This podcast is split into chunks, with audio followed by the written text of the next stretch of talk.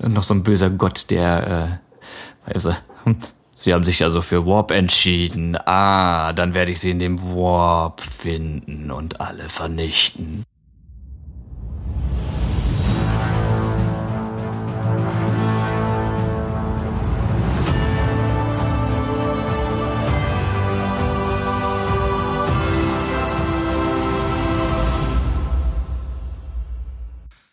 Der Götterkomplex. Wir erschaffen gemeinsam ein Science-Fiction-Universum. Hallo zusammen, guten Morgen, guten Mittag, guten Abend, je nachdem, wie spät es gerade bei euch ist. Äh, bei mir im Studio sitzen außerdem die Mitgötter. Und zwar einmal der Orti.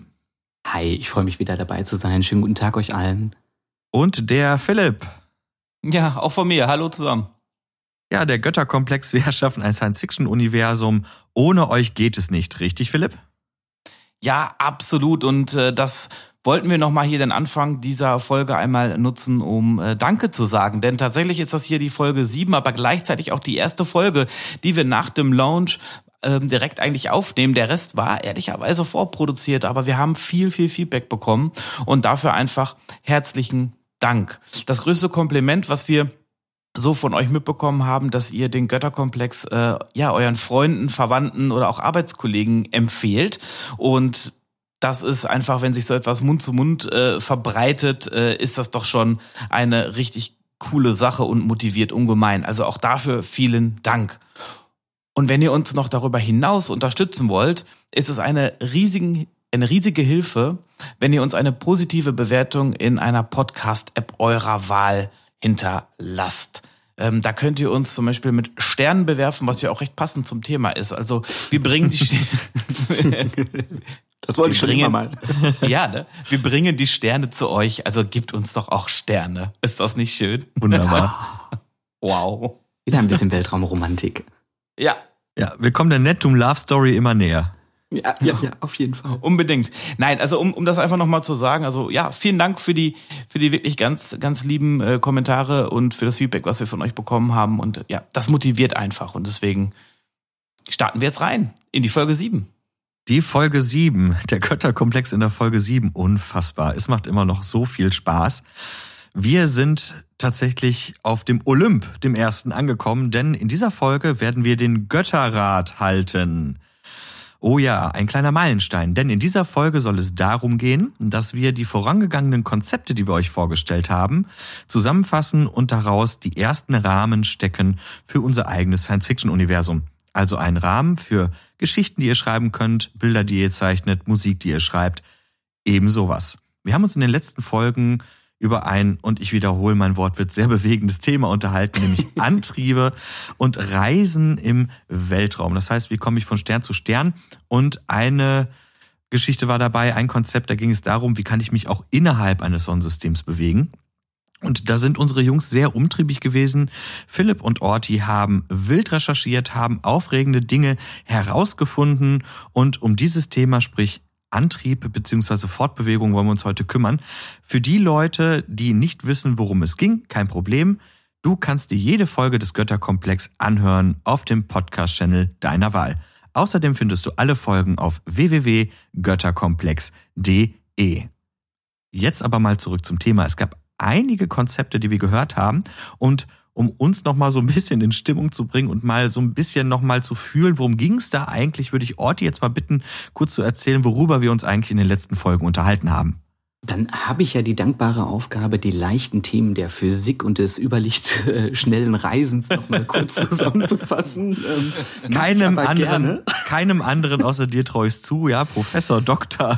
Timo Dominik. Oh, bitte, bitte nicht, bitte, bitte nicht. Ähm, auch von mir noch mal ein ganz, ganz herzliches Danke an äh, alle, die uns äh, hören und uns weiterempfehlen. Ähm, es macht uns richtig, richtig Spaß, das Ding hier äh, weiterzumachen und äh, vor allem jetzt ja wirklich in die Materie einzusteigen einzusteigen. Und vielleicht die ersten, ersten Gedanken zum Thema Überlichtgeschwindigkeit äh, mit in unser Universum hier reinzubringen.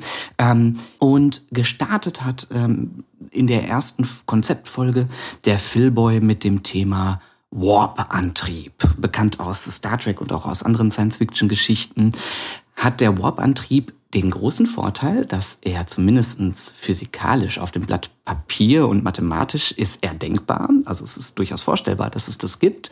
Ähm, und das Prinzip ist eben dieses, dass man Raum und Zeit vor dem Raumschiff etwas ähm, zusammenstaucht und hinter dem Raumschiff ähm, ausdehnt, dass das Schiff sich eigentlich gar nicht äh, bewegt, sondern in so einer Blase befindlich ist und durch diese Raumverzerrung, die man über den Warp-Antrieb schafft, das ähm, Raumschiff über die Überlichtgeschwindigkeit verfügt. Hm. Klingt erstmal super. Problem an der ganzen Sache der Warpreise ist aber der immense Energieverbrauch, den Philipp uns da vorgestellt hat. Und ähm, er hatte gesagt, dass es da mathematische Beispiele gibt, die von nur einer Reise sprechen, also von einer Warpblase, die man jetzt äh, ähm, öffnen oder erschaffen würde, die ungefähr ein Hundertstel der Sonnenmasse benötigt, damit diese Reise überhaupt möglich wäre. Und ähm, ja, da sind wir dann schon ganz schnell auf den Trichter gekommen, dass so eine Reise, äh, die so viel Energie braucht, natürlich auch echt sehr unrealistisch ist für Massenreisen von zig Raumschiffen, die mit diesem Antrieb durch die Gegend fliegen wollen. Der große Vorteil von Warp-Antrieb ist aber noch, dass ähm, dadurch, dass sich das Raumschiff eigentlich gar nicht wirklich bewegt, sondern nur in dieser Blase befindlich ist, wir keine G-Kräfte haben, die auf unsere Crew wirkt. Und wir haben auch ähm, nicht das Problem, dass irgendwelche Teilchen, die äh, unser Raumschiff sozusagen ähm, ja also äh, beschädigen könnten, äh, die würden durch die Warpblase im Prinzip umgeleitet und äh, unser Schiff bleibt heile. Das heißt, Schubkräfte spielen keine Rolle. Und ähm, ja, Partikelteilchen, die massive Schäden anrichten können, die wären bei Warp auch ausgeschlossen. Und ich meine, Philipp, du hattest uns im Nachgang sogar nochmal gesagt, warst ganz freudig, weil wir uns immer so ein bisschen drüber gestritten haben, wie ist das denn mit Überlichtgeschwindigkeit und der Zeitreiseproblematik. Und da hast du nochmal eine Quelle gezückt und hast gesagt, hey, ich habe noch was gefunden. Da wird zumindestens äh, auch mal modellhaft beschrieben, dass Warp-Antrieb auch ohne Zeitreiseproblematik möglich ist. Ist das richtig? Genau das, also mich hat's dann äh, tatsächlich nicht, nicht mehr losgelassen. Also nachdem wir die Folge im, im Kasten hatten und wir uns dann tatsächlich auch noch im Nachgang noch ein bisschen drüber unterhalten haben, habe ich, wie gesagt, noch einmal recherchiert und äh, rausgefunden, dass derjenige, dieser Erik Lenz, der das damals ähm, 2020, glaube ich, äh, rumgerechnet hat, dass Warp dann doch eben möglich ist, sagt auch, dass es ohne dieses Zwillingsparadoxon ähm, möglich ist. Mhm. Das bedeutet, dass die Zeit eben äh, in der Raum oder in der Warp-Blase genauso schnell vergeht wie außerhalb der Warp-Blase. Das heißt, das wäre auch eigentlich, ein, eigentlich eine Thematik, die wir abgeräumt hätten. Genau, das heißt, mit Warp haben wir eigentlich eine theoretisch mögliche ähm, Überlichtgeschwindigkeitsreisemöglichkeit, die lediglich, also das Problem dieser massiven dieses massiven Energieverbrauchs hat. Aber ansonsten stehen da sehr, sehr viele Vorteile, die dieses Konzept halt eben sehr spannend machen ähm, im Raum, wo wir später ja natürlich nochmal drüber sprechen werden. Als zweites Konzept habe ich dann ähm, die Wurmlöcher vorgestellt. Ähm, da geht es ja darum, dass man sozusagen im Weltraum ähm, einen Tunnel hat, der durch super massereiche Objekte geschaffen wird, wo auch die Raumzeit gekrümmt wird und diese beiden oder diese Tunnel, die werden halt eben geschaffen, um eine Abkürzung zu schaffen in Raum und Zeit und auch über diese Tunnelreise das überlichtschnelle Reisen zu ermöglichen und auch so hoffen wir zumindestens und so geben es auch einige Konzepte vor, äh, mit Überlichtgeschwindigkeit ohne Zeitreiseproblematik zu reisen. Da ist ja der große Vorteil, dass es zig, zig, zig verschiedene Modelle von Wurmlöchern gibt, die aus der Quantenphysik kommen, die aus der Relativitätstheorie kommen, die aus der Stringtheorie kommen, die sagen, hey Leute, Wurmlöcher sind auch irgendwie möglich, aber da gibt es ziemlich viel zu bedenken. Ähm, vor allem das Problem ähm, auch mit der Energie, dass man eine exotische Energie braucht, die so ein äh, Wurmloch aufrecht erhalt, äh, erhält, also diesen Tunnel aufrecht erhalten kann. Diese Energie, die gibt es im Moment nicht, die müsste antigravitativ wirken. Ah, haben wir auch schnell festgestellt, Kacke. Ja, das, ähm, das war wirklich doof. Ich habe ja mal einen Suchaufruf losgelassen.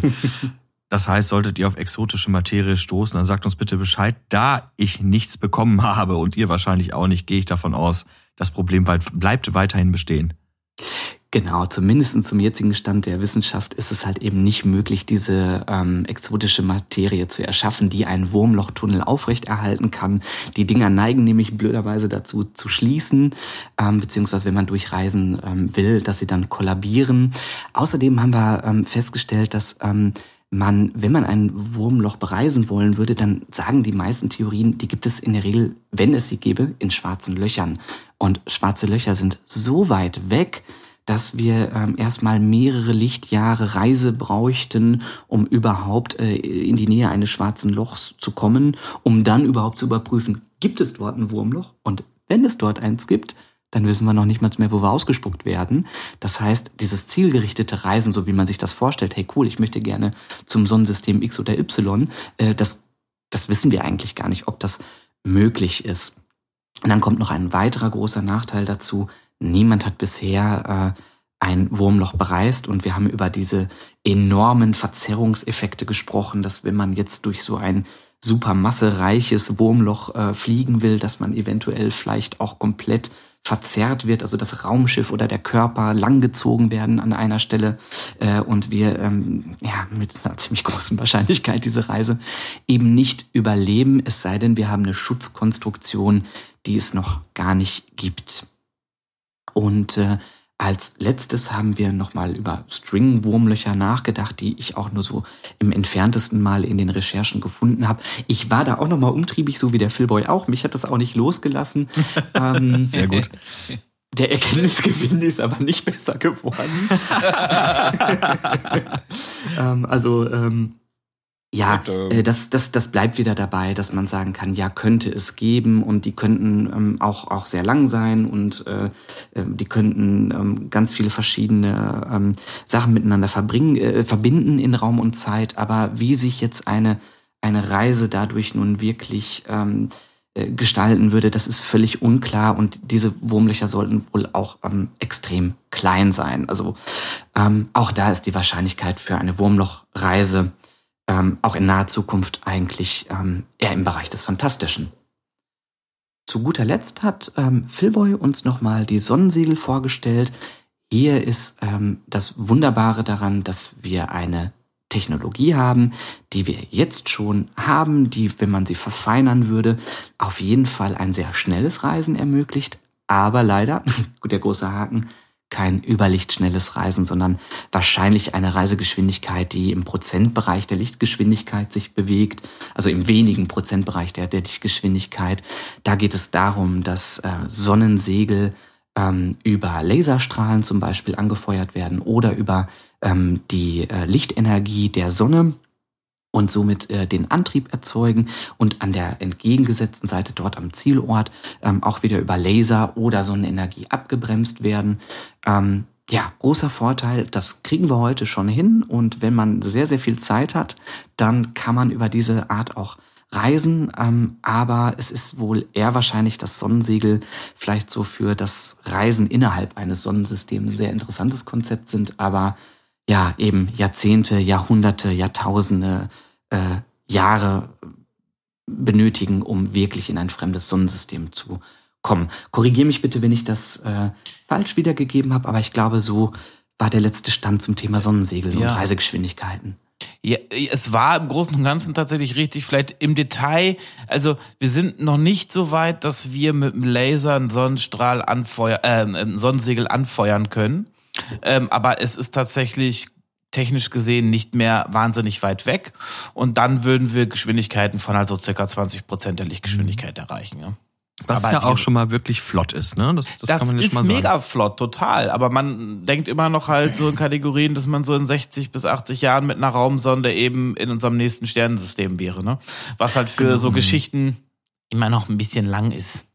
das wäre immer noch ziemlich lang und da hattest du auch, glaube ich, das habe ich jetzt noch gar nicht ähm, mit aufgeführt, auch gesagt, dass die Beschleunigung sehr, sehr schnell ist und auch der Crew relativ viel Schaden zufügen würde, ähm, wenn man ähm, relativ schnell auf so eine Besch äh, Geschwindigkeit beschleunigen ja, würde. Hab, ne? Ja, ja, genau. Das ist also, wenn du wirklich äh, mit dem Laser der dich wirklich auf 20 Prozent ja. der Lichtgeschwindigkeit beschleunigt, hättest du halt 10.000 G in dem Ding. Und das heißt also, das wird eigentlich niemand überleben.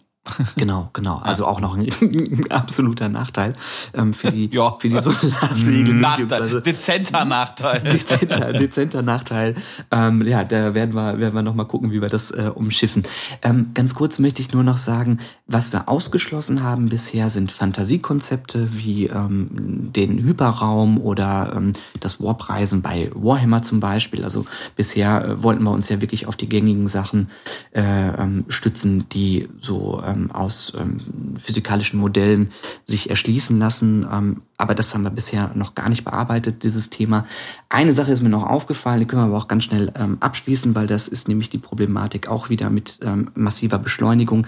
Es gibt auch das Konzept, Raumschiffe über eine Art gigantische Railgang mit Magnetspulen zu beschleunigen.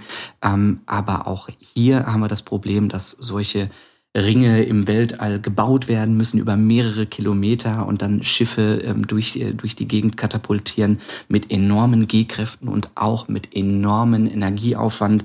Da sind die Berechnungen auch wieder in so einem astronomischen Maße, ähm, dass das ähm, ja sehr, sehr schwierig wird, ähm, das vernünftig ähm, als Reisemöglichkeit für, für eine komplette Infrastruktur einer ganzen Kultur ähm, zu erzählen. Soweit unsere Konzepte. Erstmal. Ja, soweit unsere Konzepte. Erstmal ganz herzlichen Dank, Orti, für die Zusammenfassung. Ihr merkt schon, liebe Leute, die ist äh, recht lang geworden. Das liegt aber auch daran, dass äh, die Folgen dazu wirklich sehr, sehr intensiv waren. Und äh, mir bleibt einfach nur erstmal zu sagen an euch beide, ganz, ganz herzlichen Dank fürs Recherchieren und für die tolle Diskussion beziehungsweise ja das das Wissen, was ihr da auch einfach irgendwie nach oben befördert habt. Viele Dinge sind mir persönlich nicht so bewusst gewesen. Ähm, es ist ja auch wirklich eine Reise für uns gewesen und diese Reise die fängt an mit, ach ja, ich recherchiere mal ein bisschen was über Warp, ja. Und auf einmal kommt man in die Tiefe und merkt auf einmal, verdammt, ich hätte vielleicht doch mal Astrophysik studieren müssen, um das zu verstehen. Ähm, solche Modelle auf den Punkt zu bringen und für Laien wie uns, die wir einfach nur mal sind, ja, Nerdlaien, ähm, begreifbar oder begreiflich erklär, erklären zu können, das ist, das ist eine Kunst. Und das von meiner Warte aus, muss ich sagen, habt ihr wirklich hervorragend gemacht. Äh, ich bin auf jeden Fall nicht dumm aus den Folgen rausgegangen. Ja, diese Reise, die wir da hatten, die war schon echt intensiv und interessant. Wie war das denn für euch? Philipp, erzähl doch mal.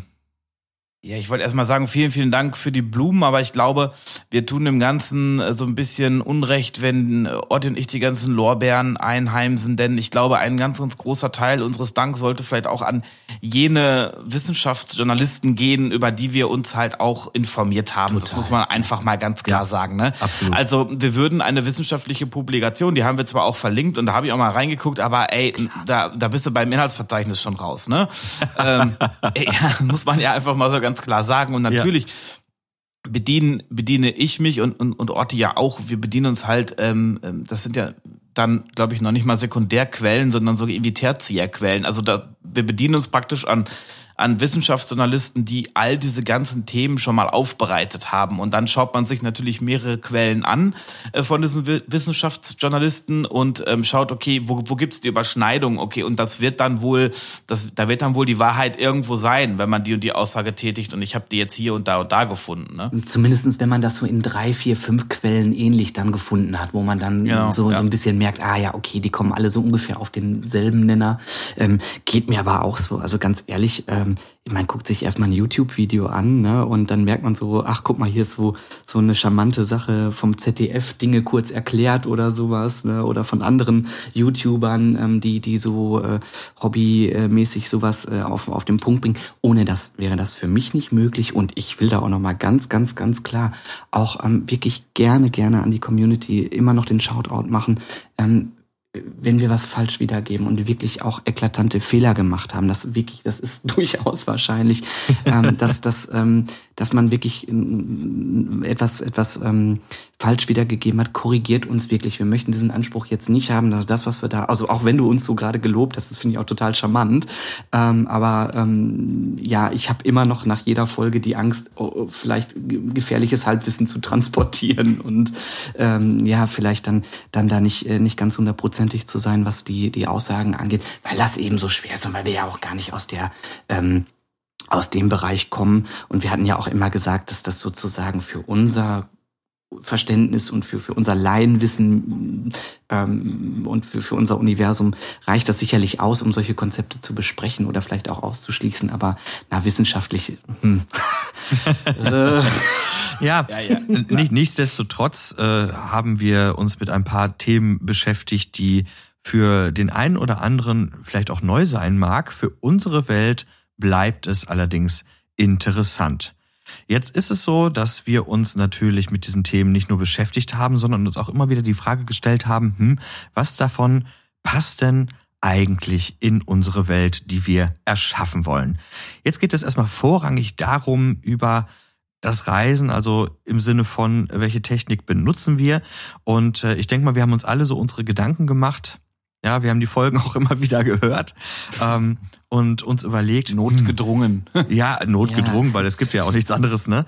Ähm, aber uns auch überlegt, wie passt das jetzt da rein? Und wir haben uns mit Sicherheit auch ein paar Konzepte überlegt, wie das denn gehen kann. Und meine Anregung ist jetzt folgende, bevor wir in den Götterrat einsteigen. Das. ich hoffe, der Hall war gut. ja, der knallt. Nichtsdestotrotz, liebe Mitgötter, es ist soweit. Ich würde gerne von euch eure Ideen hören für unser Universum. Als erstes soll sprechen der Gott Philipp. Gott Philipp, welche Idee hast du für das Universum des Götterkomplexes. Oh, ich hoffe, dass der Gott Philipp nicht irgendwann eingewiesen wird, weil er sich irgendwie für einen Gott hält. ähm, ja, aber danke, äh, dass äh, du, Obergott, mir das Wort erteilt hast. Ja, ähm, wir haben drei Antriebskonzepte und ähm, ich finde, dass sich zwei Antriebskonzepte äh, ähneln, weil sie nämlich die Raumzeit verzerren, damit man von A nach B kommt.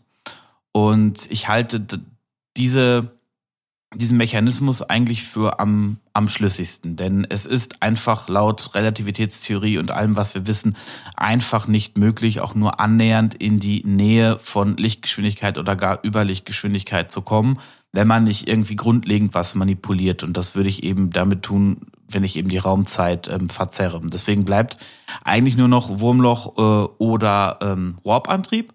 Und persönlich finde Wurmloch jetzt mal rein aus einer Worldbuilding, aus dem Worldbuilding-Aspekt gesehen, gefällt es mir einfach nicht so gut, weil du klar definierte Eingänge hast in dieses Wurmloch und klar definierte Ausgänge hast in das Wurmloch und im Endeffekt irgendwann so eine Sternkarte, so, so stelle ich mir das vor, hast, wo du sagen kannst, ah, ich muss in das Wurmloch da rein und, und komme dann da wieder raus. Ich bin glaube ich, von meinem, von meinem, von meinem Gefühl her ähm, stärker bei dem Warp-Antrieb, weil ähm, Orti hatte eben nochmal schöne schöne Vorteile rausgestellt und eigentlich nur einen Nachteil definiert. Und dieser Nachteil ist eben dieser immense, dieser astronomische Energiebedarf. Und da bin ich halt dabei äh, zu sagen, naja, wir sind ja einfach auch Science Fiction und schreiben das Fiction eben größer und postulieren jetzt einfach mal, dass die Menschheit in zwei, drei, vierhundert Jahren vielleicht die die Fusionstechnik so weit optimiert hat,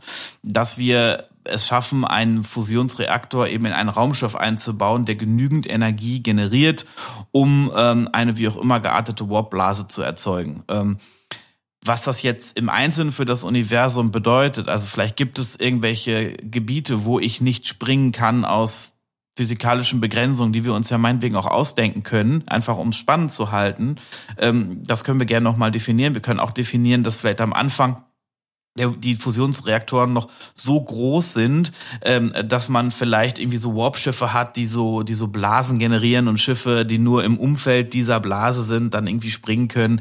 Da bin ich gerne, also da können wir, das können wir uns wirklich noch ausgestalten, wie wir lustig sind, aber vom Antrieb her wäre mein, wäre mein Finger würde auf Warp deuten. Danke Gott, Philipp. Ich sag das irgendwie gerne. Ja, ich merke ähm, schon. naja, aber es ist der Götterrat, der hier gerade stattfindet und die Ideen sind wichtig und wir müssen uns auch einig sein. Und deswegen erteile ich nun das Wort Gott, Orti. Was ist dein Lieblingskonzept? Wo und wie soll die Reise hingehen?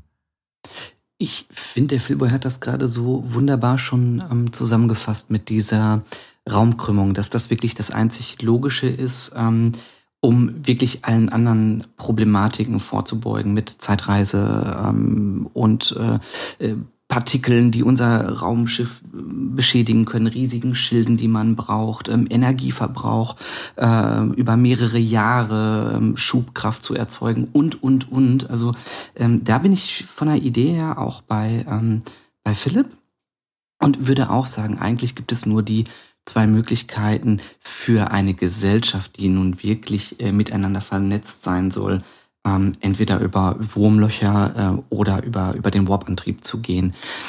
Das Spannende bei Wurmlöchern finde ich, ja, dass man diese Vernetztheit halt da hat, aber wir haben auch selber eigentlich gesagt, na ja, du kannst du hast einen Eingangspunkt, dann hast du einen Ausgangspunkt und die andere Reise, also sag ich mal hin und zurück und äh, können überhaupt mehrere Raumschiffe durch mehrere Wurmlöcher fliegen. Ähm, das ist ja noch alles komplett unbeantwortet. Also dass ich selber immer merke, dass also das können wir nur erzählen, wenn das eine komplette Fantasiegeschichte ist. Also dass das wirklich äh, mit, mit, mit den ähm, gängigen Wurmlochkonzepten eigentlich auch überhaupt nichts zu tun hat. Aber wir sagen, na ja, wir wollen so eine Idee äh, haben von einem, von einem vernetzten Tunnelsystem ähm, und erzählen es einfach irgendwie und sagen, es ist halt entdeckt worden durch eine Gravitationsanomalie, die irgendwann mal vielleicht durch, durch ein, äh, zum Beispiel durch eine Sonde entdeckt worden ist, die da mit Solarsegeln hingeflogen ist und dann hat man das genauer untersucht und schwupps ähm, hat man solche Tunnel, die dann da sind. Also das, das finde ich schon spannend. Da bin ich auch immer noch bei. Das ist natürlich auch schon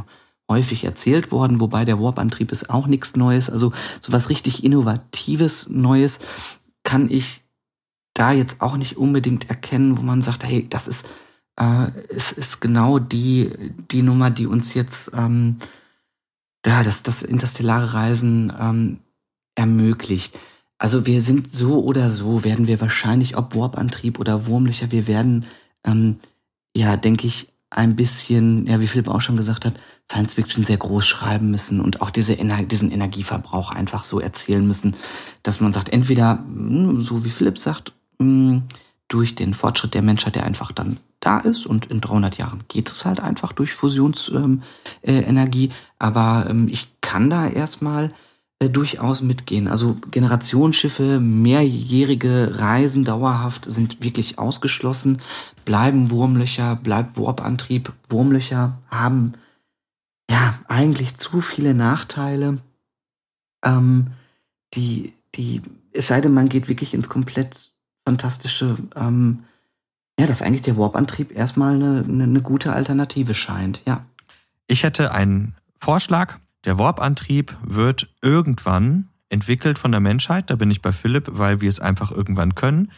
Vielleicht ausgelöst dadurch, dass man andersartige Sterne entdeckt und sich nicht ihrer bedient, weil sie besondere Materie ausspucken, sondern weil man sie beobachtet und merkt, hm, es geht auch anders. Vorteil daran wäre, dass dieser Prozess parallel stattfinden könnte auf mehreren zivilisierten Welten. So dass diese Zivilisation unabhängig voneinander den Warp-Antrieb entdecken. Ich bin pro Warp-Antrieb, einfach wegen der ganzen Vorteile, die bereits aufgezählt äh, wurden. Für mich ganz wichtig sind die Punkte, keine G-Kraft, äh, mein Schiff geht nicht kaputt und die Zeit bleibt da, wo sie ist. Also eigentlich nur gut fürs Geschichtenerzählen. Was die Wurmlöcher angeht, ja, ich mag die Wurmlöcher trotzdem noch, würde aber vorschlagen, und das ist meine Idee, dass wir sie seltenst lassen, dass sie Anomalien bleiben und die Möglichkeit bieten, rumzuspekulieren, wenn wir Geschichten erzählen. Also vielleicht Mysterien um sie herum aufbauen. Nur aufgrund dieser Tatsache würde ich die Wurmlöcher ganz gerne in unserer Lore behalten. Das wäre meine Meinung. Gibt's noch Ergänzungen dazu, zu dem, was ihr gesagt habt? Ja, ich habe noch, ich habe tatsächlich noch eine Frage, weil ich immer noch diesen einen Knoten habe im Kopf ähm, wegen der wegen der Masse. Ähm, und da ging es mir jetzt nochmal drum, Philipp hatte ja auch jetzt gesagt, zum Beispiel durch Fusionsenergie kann man später genügend Energie herstellen. Da bin ich auch komplett dabei. Jetzt muss ich aber nochmal einmal die Frage auf, äh, äh, also in den Raum stellen. Fusionsenergie, ist das das gleiche wie Masse, weil wir ja gesagt haben, wir, wir brauchen Masse mhm. und ist Energie gleich Masse? Das ist jetzt nochmal die doofe Frage, ähm, weil wenn wir, wenn wir schon sagen, ey, wir sind eigentlich alle drei bei Warp, dann müssen wir die Frage vielleicht einmal noch mal einmal kurz gedeckelt haben, ob wir auch sagen können, ja, das können wir plausibel erklären äh, durch, durch Fusionsgeneratoren. Ja. Ähm, Philipp, ich glaube, du warst ja auch nochmal umtriebig und hast auch nochmal nachgeguckt. Ne? ja, weil ich äh, hatte das, glaube ich, so in der Warp-Folge einfach mal irgendwie so gesagt, dass äh, Energie gleich mhm. Masse ist und war mir dann doch nicht mehr sicher und habe das nochmal rumgegoogelt und nochmal ähm, versucht zu verifizieren. Ähm, dieses berühmte Einstein-Zitat äh, in Form einer Formel, dieses E gleich mc Quadrat, ist tatsächlich, äh, sagt, glaube ich, um Gottes Willen, das kriege ich hinter einen Shitstorm, aber ich meine, das sagt aus, dass man äh, eben Masse auch mit Energie übersetzen kann. Und ähm, ich habe äh, da von dem Erik Lenz, der sich das ja jetzt initial ausgedacht hat, oder zumindest der den Alcubierre Drive nochmal auf ein neues Niveau, was wir gerade diskutieren, irgendwie gehoben hat. Ähm, von dem habe ich ein Zitat gefunden, ähm, was äh, ich kurz vorlesen möchte, denn da wird's es nochmal klar, glaube ich. Also, ähm, Zitat Anfang. Die Energie, die für diesen Antrieb bei Lichtgeschwindigkeit für ein Raumschiff mit einem Radius von 100 Metern benötigt wird, liegt in der Größenordnung des hundertfachen der Masse des Planeten Jupiter. Die Energieeinsparung müsste drastisch sein, im Bereich von etwa 30 Größenordnungen, um in die Reichweite moderner Kernspaltungsreaktoren zu kommen. Glücklicherweise ah. wurden in früheren Forschungen mehrere energiesparendere Mechanismen vorgeschlagen, die die benötigte Energie potenziell um fast 60 Größenordnungen senken könnte. Zitat so. Ende. Ah, okay. Also doch durchaus ähm, geht, würde man, wenn man jetzt sagt, man hat einen mega, mega, mega effizienten Fusionsantrieb, dann könnten wir uns das so erspinnen, ne? Das, das klingt so ja. und das beruhigt mich total, ja, ja. weil wir damit ja eigentlich eine Lösung hätten. Okay, also wir haben hier drei Vorschläge, wie die Konzepte, die wir recherchiert haben, einzuordnen sind. Liebe Zuhörer, wir verabschieden uns in eine kleine interne Debatte und der Götterrat wird dann im Anschluss das Ergebnis für unsere Welt präsentieren.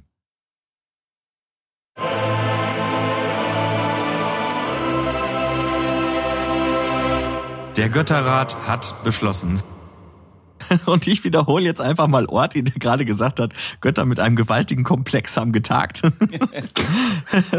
Fand ich schön. Wir haben gerade nochmal für euch rumdiskutiert und können für euch folgende Regeln festlegen.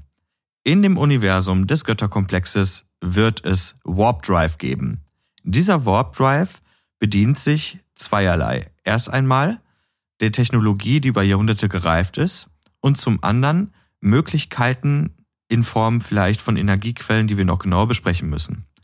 Zum Zweiten haben wir beschlossen, dass auch Wurmlöcher Teil unserer Geschichten sein sollen. Sie werden, egal wie geartet, bereisbar sein und werden vielleicht in ferner Zukunft einmal berechenbar werden. Aber wie genau das auserzählt werden soll, das werden wir in weiteren Folgen besprechen. Außerdem können Sonnensegelreisen weiterhin Bestand unseres Universums bleiben. Wichtig ist aber, dass Überlichtgeschwindigkeiten mit Warp grundsätzlich möglich sind. Wow. Und eine Sache muss auch noch festgesetzt werden, nämlich es muss, und das ist das Einzige, was die Lore betrifft in diesem Fall, es muss einen Punkt Null geben, eine Stunde Null, die dafür sorgt, dass die Menschheit eine Motivation bekommt, die sie nach außen treibt, um zu den Sternen zu reisen. Liebe Mitgötter, habe ich das richtig formuliert? So und nicht anders äh, soll es sein. Mein Gott, liebe Leute, wisst ihr, was wir gerade gemacht haben? Wir haben im Götterkomplex das erste Mal für unser Science-Fiction-Universum wirklich harte Grenzen gesetzt und wissen jetzt, ja, wie es denn nur geht, das Reisen in unserem Universum. Ich okay, bin ein bisschen. Das müssen wir noch genauer ausdefinieren, aber ja, wir ja. haben auf jeden Fall, ähm, sag ich mal, ähm, ja, uns auf etwas festgelegt, wo wir sagen, das äh, äh, da, da geht die Reise lang, aber wie es genau aussehen soll. Und das, das ist ja auch das Ding, das, das, ähm, das wollen wir in den kommenden Folgen nun wirklich auch genau überlegen. Wie sieht eine Warp-Reise aus? Ne? Ähm, wie ist das Ding konstruiert? Welche Limitationen gibt es da? Ähm, wie ist es mit den Wurmlöchern? Und äh, genau, was du ja auch angesprochen hast, wie kommt jetzt denn die Menschheit echt auf die Idee, ähm, mit Warp zu reisen, warum macht man das? Ähm, all das sind ja dann Sachen, die schon langsam ins Geschichtenerzählen gehen und ins, ins genauere Ausgestalten. Aber wir haben hier eigentlich so einen kleinen Meilenstein gerade geschaffen, der zumindest wirklich äh, eine ganz klare, beziehungsweise drei ganz klare Reisemöglichkeiten definiert. Na? Juhu! Allerdings, cool. das haben wir. Und wenn ich, ähm, und wenn ich, wenn wir jetzt gerade vielleicht wegen wegen Ausblick über was über was wir jetzt reden wollen, die nächsten Punkte, ähm, habe ich auch gerade in unsere Liste geschaut. Ähm, tatsächlich wollen wir ja jetzt zunächst mal wirklich von der Geschichte her ausgehen. Also wir, wir brennen darauf, diese Geschichte jetzt festzulegen. Wie ist oh denn, oh ja. aus welchen Gründen ja. ist die Menschheit darauf gekommen, überhaupt andere Sternensysteme zu, zu bereisen. Wie ist das Ganze, ähm, ja, wie ist das Ganze passiert und was ergibt sich dann daraus wieder für unser neues ähm, oder für für das ähm, Götterkomplex-Universum. Und darauf freue ich mich tatsächlich besonders, ja. Genau, und das Ganze ist ja eigentlich auch erstmal nur die wichtige Vorgeschichte bis zu dem Zeitpunkt, wo wir eigentlich ansetzen wollen. Und das macht so unfassbar ja. viel Spaß. In meinem Kopf schwirrte schon wieder, Ideen sind da. Also, wieso reisen wir? Das soll die nächste Folge sein. Wir haben den Götterrat für euch gebildet. Wir haben Entschlüsse gefasst. Hat euch die Folge gefallen und wollt ihr wissen, was dem vorangegangen ist, dann geht doch auf www.götterkomplex.de auf alle gängigen Podcast-Kanäle und abonniert uns, lasst ein Like da und beschmeißt uns mit Sternen, wie Philipp es zu Anfang doch so treffend formuliert hat. Wir möchten uns verabschieden, wünschen euch einen wunderschönen Resttag, einen äh, tollen Mittag, eine gute Nacht, je nachdem wie spät es ist.